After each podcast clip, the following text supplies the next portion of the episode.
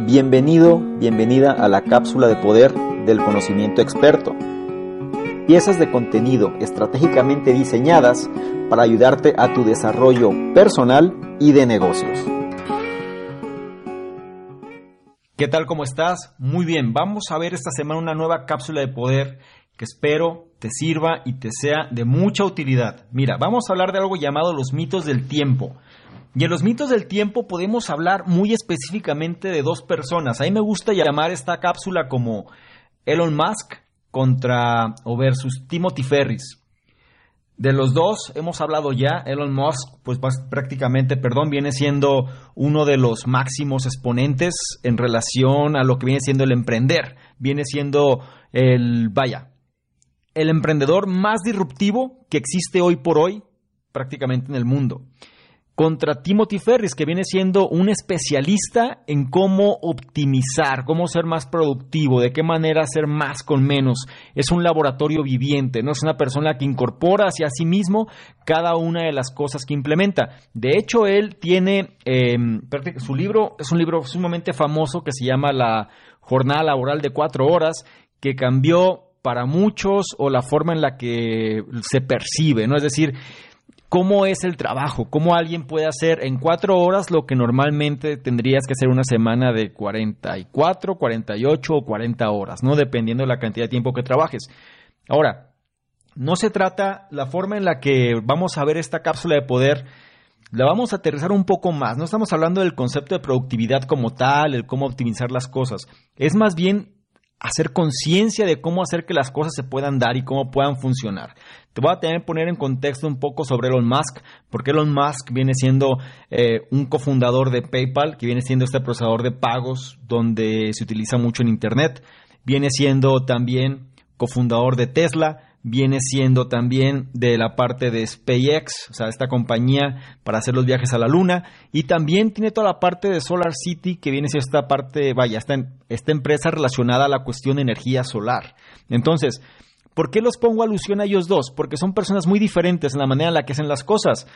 Si bien eh, perdón, Timothy Ferris optimiza las cosas para que no dependan de él, y al final él vaya, haga lo que quiera con su vida y haga vaya, aproveche el tiempo como lo quiera aprovechar. Son, son, dos posturas diferentes porque Elon Musk, pues en el contexto como nosotros lo podemos identificar, cae en el sentido del workaholic, ¿no? Esa persona que está trabajando constantemente y haciendo todo el tiempo las cosas. Y aquí vamos a entrar y a diferenciar en sí a qué se refiere la manera en la que hace las cosas, ¿no? Que es la parte principal. Quiero que entiendas lo que porque no, no se trata de ser un workaholic o no se trata de ser alguien muy productivo que no hace nada. La clave radica en cómo es que te sientes cuando estás pasando ese tiempo, ¿no? Es decir, si estás trabajando y no se siente como trabajo, oye, pues qué genial. Es decir, no tienes ese problema, no tienes esa frustración, esa, ese concepto de rutina. Todo eso lo vamos a ver a continuación. Pero mira, quiero que entiendas lo siguiente, ¿no?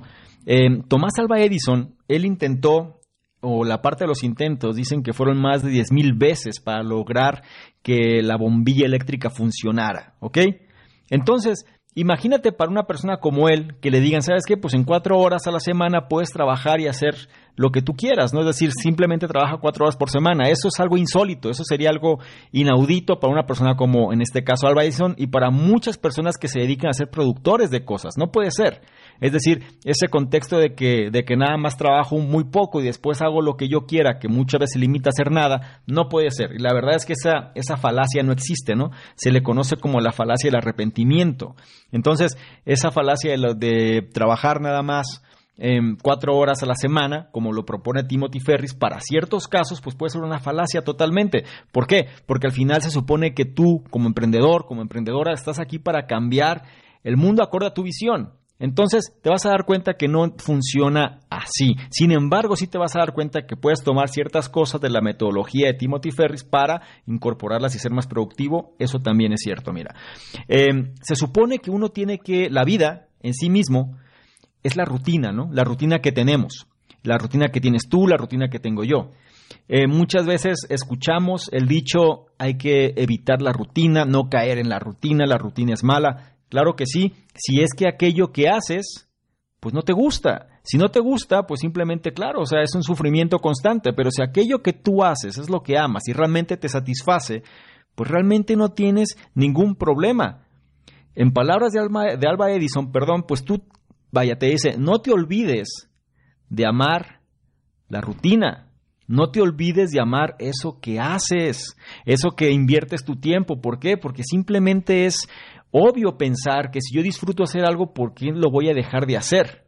Claro, todo enfocado a los tiempos, todo enfocado a los criterios en los cuales administrar y balancear la vida, ¿no?